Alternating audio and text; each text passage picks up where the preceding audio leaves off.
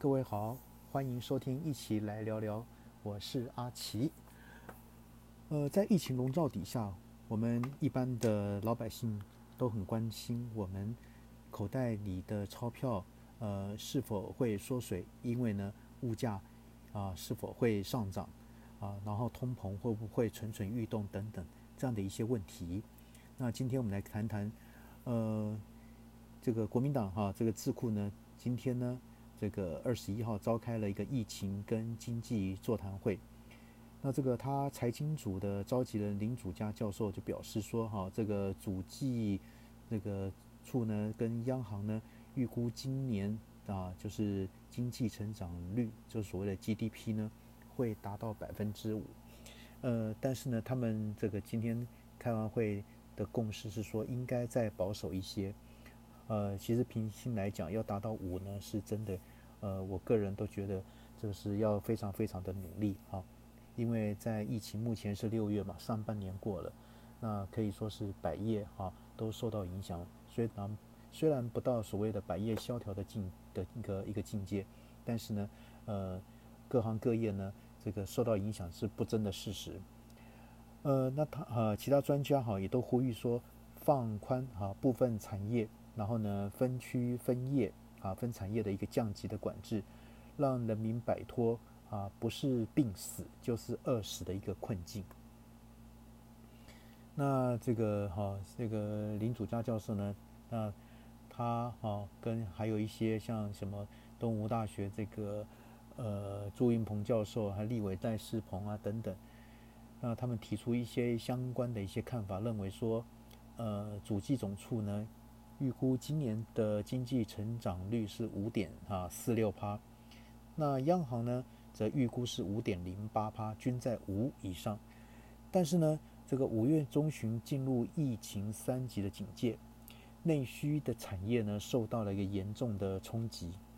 呃，主计处呢预估今年民间消费将可对这个 GDP 呢带来一点三四个啊一点三四个百分点的贡献。呃，平心来讲，这个预估可能啊过高了。那即使央行的预估是比较低的，一点零二个百分点，但是呢，相形之下都应该要再更保守一些。因为呢，如果这个三级的管制持续到九月，这个经济成长率呢可能会减少一个百分点，从而掉到五啊百分之五以下。当然，现在是六月，离九月还有一段时间，我们希望说这样的一个情势呢不要发生。啊，大家共同来做好抗疫的这些呃相关的一些决心，跟啊打好这个疫苗的这些哈这些安排。那这个目前呢，无薪假的人数哈已暴增超过六千人，其中呢服务业呢就从两千多人倍增到四千多人。呃，较去年五月疫情严重的时候呢，服务业啊的无薪假这个冲过万人。去年六月呢。的时候呢，整体的无薪假人数甚至逼近三万人，也因此呢，去年还没有三级警戒和无薪假情况这么严重的时候呢，可以预期今年七月之后的无薪假人数呢，应该会暴增啊。呃，美国呢，它预估今年啊消费物价指数的成长率是四点九九趴，台湾是二点四八趴。那这个数字呢，看起来啊，似乎啊没有国际严重，但是呢，在全球通货膨胀这个蠢蠢欲动的一个情况底下呢，我们要注意到的是，台湾这个输入型的通膨呢超过十趴，那再加上台湾薪资成长率低，呃，主计处统计，二零二零年呢，台湾员工啊平均月薪的这个年增长率为一点四七趴。定存利率呢是不到一趴，因此呢，一旦这个通膨呢超过两趴，就等于说是薪资和利率呈现一个负成长。呃，另外呢，除了对这个疫情啊有对经济的影响以外呢，还有一个哈，这个他们在开会里面提到一个史上最大的一个灰犀年哈，犀是犀牛的犀啊，更是来势汹汹，也就是欧盟已经决定呢。对这个进口商品实施这个边境的碳税，啊，那如此一来呢，将会强迫大部分的国家实施国内碳税，那这对高耗能产业呢，像钢铁业呢，一定会带来影响。那也垫高这个成本的结果呢，自然是进一步啊推升了物价。所以呢，这个面对疫情的终极解决手段啊，就是全民施打疫苗。那当然哈，有这个有专家认为说，现在政府的疫苗这个采购能力不是那么的妥善。那目前呢，所有疫苗加起来不到五百万剂，其中一百二十四万剂是日本捐赠。呃，两百五十万剂呢是美国捐赠，政府自己采购的疫苗值啊到货约一百万剂，那比率呢实在太低，而且呢政府编列第一期疫苗采购预算为三百四十亿啊新台币，仅占这个整体纾困预算六千八百亿元的五趴，这个比率啊已经够低了，但蔡政府呢的执行率呢更只有一点五趴。所以啊，执行率的效果当然没有很好。所以呢，专家认为说，既然政府采购疫苗能力这么低劣的话呢，那就要开放这个人民呢自力救济啊，疫苗出国团不但不该禁止，还要鼓励才对。那当然，这也是哈昨天跟各位提到的，就是呃出国呃这个做一些疫苗的一个呃旅行团啊，快速啊也有快速这个四十八小时快闪团的也有。啊，对这种这个疫苗这个试打团的一个哈的这个现象的衍生，呃，那对于呢，如何在这个疫情中这个振兴这个经济，呃，目前政府推出的一些纾困政策的门槛和附加条件很多，那许多类型的工作者呢得不到纾困，所以呢，未来哈他们会建议说，在考虑适当的排付条件之后呢。普发一人一万元，然后解决困境，提升国内的一个消费。那当然啊，那个他们也有专家指出说，哈，政府推出的纾困四点零版本呢，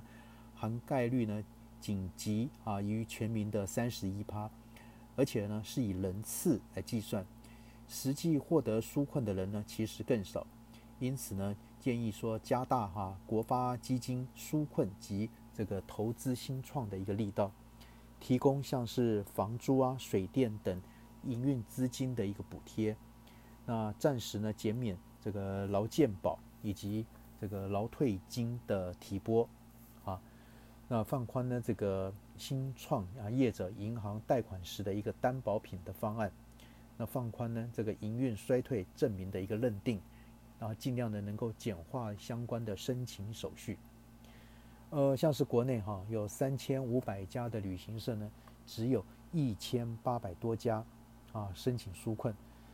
那没来申请的那一半，恐怕有很多已经是停业，或甚至已经是倒闭。因此呢，政府对旅行业员工的薪资补助，应该从四成提高到八啊八成，否则呢，很多业者会真的活不下去，人才也会跑掉。所以呢，啊，这个建议了哈，他们这些专家也建议说，指挥中心呢，若是考虑在维持这个三级警戒以下放宽部分产业的话呢，可以考虑适度开放这个户外的产这个产业，游乐园、动物园等产业。呃，那也建议说，餐厅在严格的人数限制跟座位区分下呢，那考虑部分的这个哈这个室内用餐活络相关的一个消费。啊，那这是呢，目前哈我们所担心哈，就说是不是这个通膨啊会因为这个疫情而有所影响？那看完国内呢，那我们再来看这个亚洲啊，那亚洲呢的这个疫情哈，恐怕也会加深这个美国这个哈通货膨胀的一个升温。呃，就有美国的一个哈顾问公司哈这个警告说，这个亚洲制造业的重镇国家哈近日疫情大爆发。那当然可能指的就是哈，像台湾、日本、韩国、越南等等啊，可能对全球供应链带来一个打击，恐怕呢也将会加速美国通膨的一个升温，那连带促使美国联准会提早啊升息。那当然哈，刚刚讲的几周以来，像台湾、日本、韩国、越南哈这些亚洲国家啊，陆陆续续都爆发了这个新一波的这个疫情，而这些国家制造的产品或零件呢？啊零组件输往这个全球各地的时候呢，包括这个遥远的这个美国都在内。所以呢，呃，这顾问公司哈，他他呢就就表示说，亚洲哈这个制造业国家啊，新冠的病例暴增，那冲击了这个全球供应链，也加速了推升这个美国的通膨。那特别啊是在这个时候呢，正值这个中美两大经济体啊需求激增的时候，因为这个两大经济体目前已经都在复苏的一个哈一个需求状态中，这个东亚这个产品的出厂的价格早已哈迅速攀升，而全球这个供应链出现任何闪失的话呢，像是亚洲主要工厂因疫情关闭的话呢，都可能大幅推升这个通膨。也因此呢，这将很快的呢反映在美国消费者的物价上头，速度啊快于对什么中国的一个物价的影响。呃，比如说，好像你看，为了防堵这疫情的扩散，越南呢啊当局呢近日决定关闭啊暂时关闭这个北江省啊四座工业园区。那苹果最大代工厂台湾红海啊集团工厂也受到了个影响。呃，美国那个上周官方的一个数据显示，那四月份的消费物价指数啊 CPI 呢月增了零点八帕，呃年增了四点二帕，那年增幅呢创下十二年的新高，呃也加剧了市场对于这个通膨的一个攀的一个攀升，那这个 FED 呢就是这个联准会呢可能会提前升息啊的一个担忧。呃，所以呢，在通膨哈升剧啊急剧的一个升温的一个状况下呢，这个哈这个 FED 呢就通个联总会被迫提早升息，因为呢啊这个 FED 啊 FED 今年呢可能不得不提高政策利率，而不是呢像他们说啊这个距离升息还有一两年的时间。呃，虽然说哈 FED 的官员哈曾多次表示说啊通膨攀升乃是短暂现象。那其一的原因是因为去年啊比比较的基期比较低啊，同时呢啊也重申说维持这个宽松的货币政策的一个立场不变。可是呢啊除了亚洲的这个疫情恶化外呢，美国制造业龙井呢也可能这个推升这个通膨。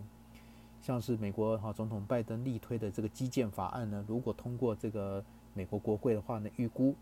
将会提高制造业的需求。那届时呢，到时候呢，这个物价将以极快的速度来攀升。呃嗯，所以呢，哈，这个综合这些这些说明呢，呃，虽然说经济景气有回温的的一个现象，但是呢，又根据这个美国劳工统计局的一个数据表示，哈，呃，五月消费者这个物价指数呢，比起这个二零二零年上涨了五趴。高于四月份哈，高于四月的四点二趴，那创造这个创了这个二零零八年以来呢的一个新高，而这个美国的汽油和二手车呢价格飙涨，民生用品和食品啊的这些物价都有大幅上升的一个趋势，所以呢，专家预估，若照现在的物价不断这个上涨的情况来看的话呢，二零二零呃二零二二年这个社会保障的一些。生活成本可能也会同步调升到五点三趴啊左右，所以呢哈，这个美国这个联邦准备的理事会 FED 呢公布这个六月货币政策啊决议，二零二三年这个前呢这个啊那二零二三年前啊底呢年底前呢会将这个至少升息两次，维持哈现有这个购债的规模啊呃这个。各位小哈升息这个降息，那各有各的一些哈代表的意义。啊，所以呢，总体这个通货膨胀啊预期呢将上调至三点四帕，比三月份的预测高出整整一个百分点，而长期的这个年通货膨胀率呢，则哈认为会趋向两趴左右，所以呢，这个联准会的主席哈表示说，通膨可能已经达到了高峰。那可能会开始减弱。二零二一年这个 GDP 呢，渴望达到七趴的一个成长目标。那当然哈，呃，还是有其他认为说，关于这个通膨快速上升，迫使央行加这个加息，或者是债券市场的抛售呢，仍有许多的一个这个讨论的空间。当然，我们都希望看到哈，乐观看到说通货这个通膨的数据更多显示是经济快速回升的一个好的现象。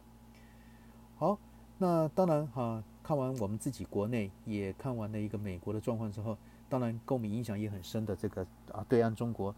那他们的这个疫疫情呢又是如何影响他们的物价呢？一样啊，就是也是通货膨胀，而且呢，恶性的通膨呢是伴随着物价这个飞涨，往往背后的原因就是政府啊大量的印钞票，那这个市场上流通的钱过多，导致呢啊这个所有的商品这个价格普遍的一个上扬。呃，像哈，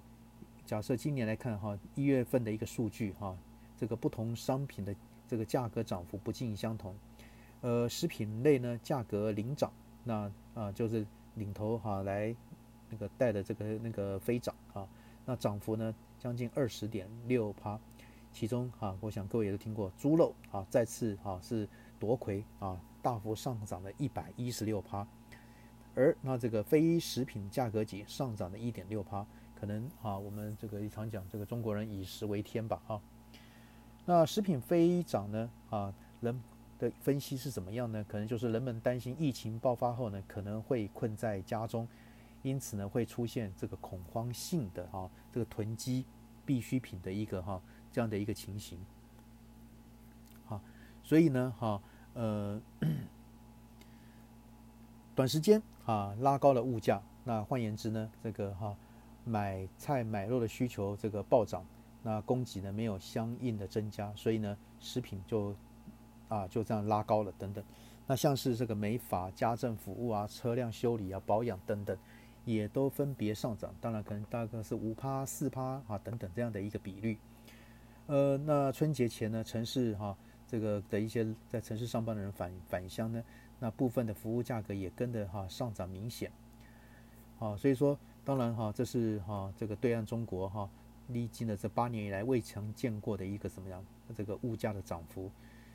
那当然，好，我们来看一看哈，这个它的当然背后的原因可能更为复杂。呃，疫情啊，对这个需求冲击是分化的，像是这个食品、生活用品、医疗用品等必需品啊需求增加，但由于社会活动受到限制，那大部分人可选啊这个消费需求会大幅减少。除了刚刚讲那些以外呢，其他的那个价格变化不会明显。所以换句话说，像这个通啊通通通通胀率啊通通膨这个哈这个比率呢的走高是有结构性的，那不是由这个超发这个货币导致呃来导致的。所以呢哈就有就有专家认为说这一次的 CPI 的这个增幅呢有回落的一个压力。那当然还有疫情哈导出企业很出现一些哈很难的一些复工难的哈这个复工很难复工的一些这样的一个现象也有，呃。假设呢，疫情如果持续这个超过预期的范围呢，一样也会持续性的影响一些生产，啊，所以这个呃 CPI 啊，我们讲的就是居民消费的一个哈，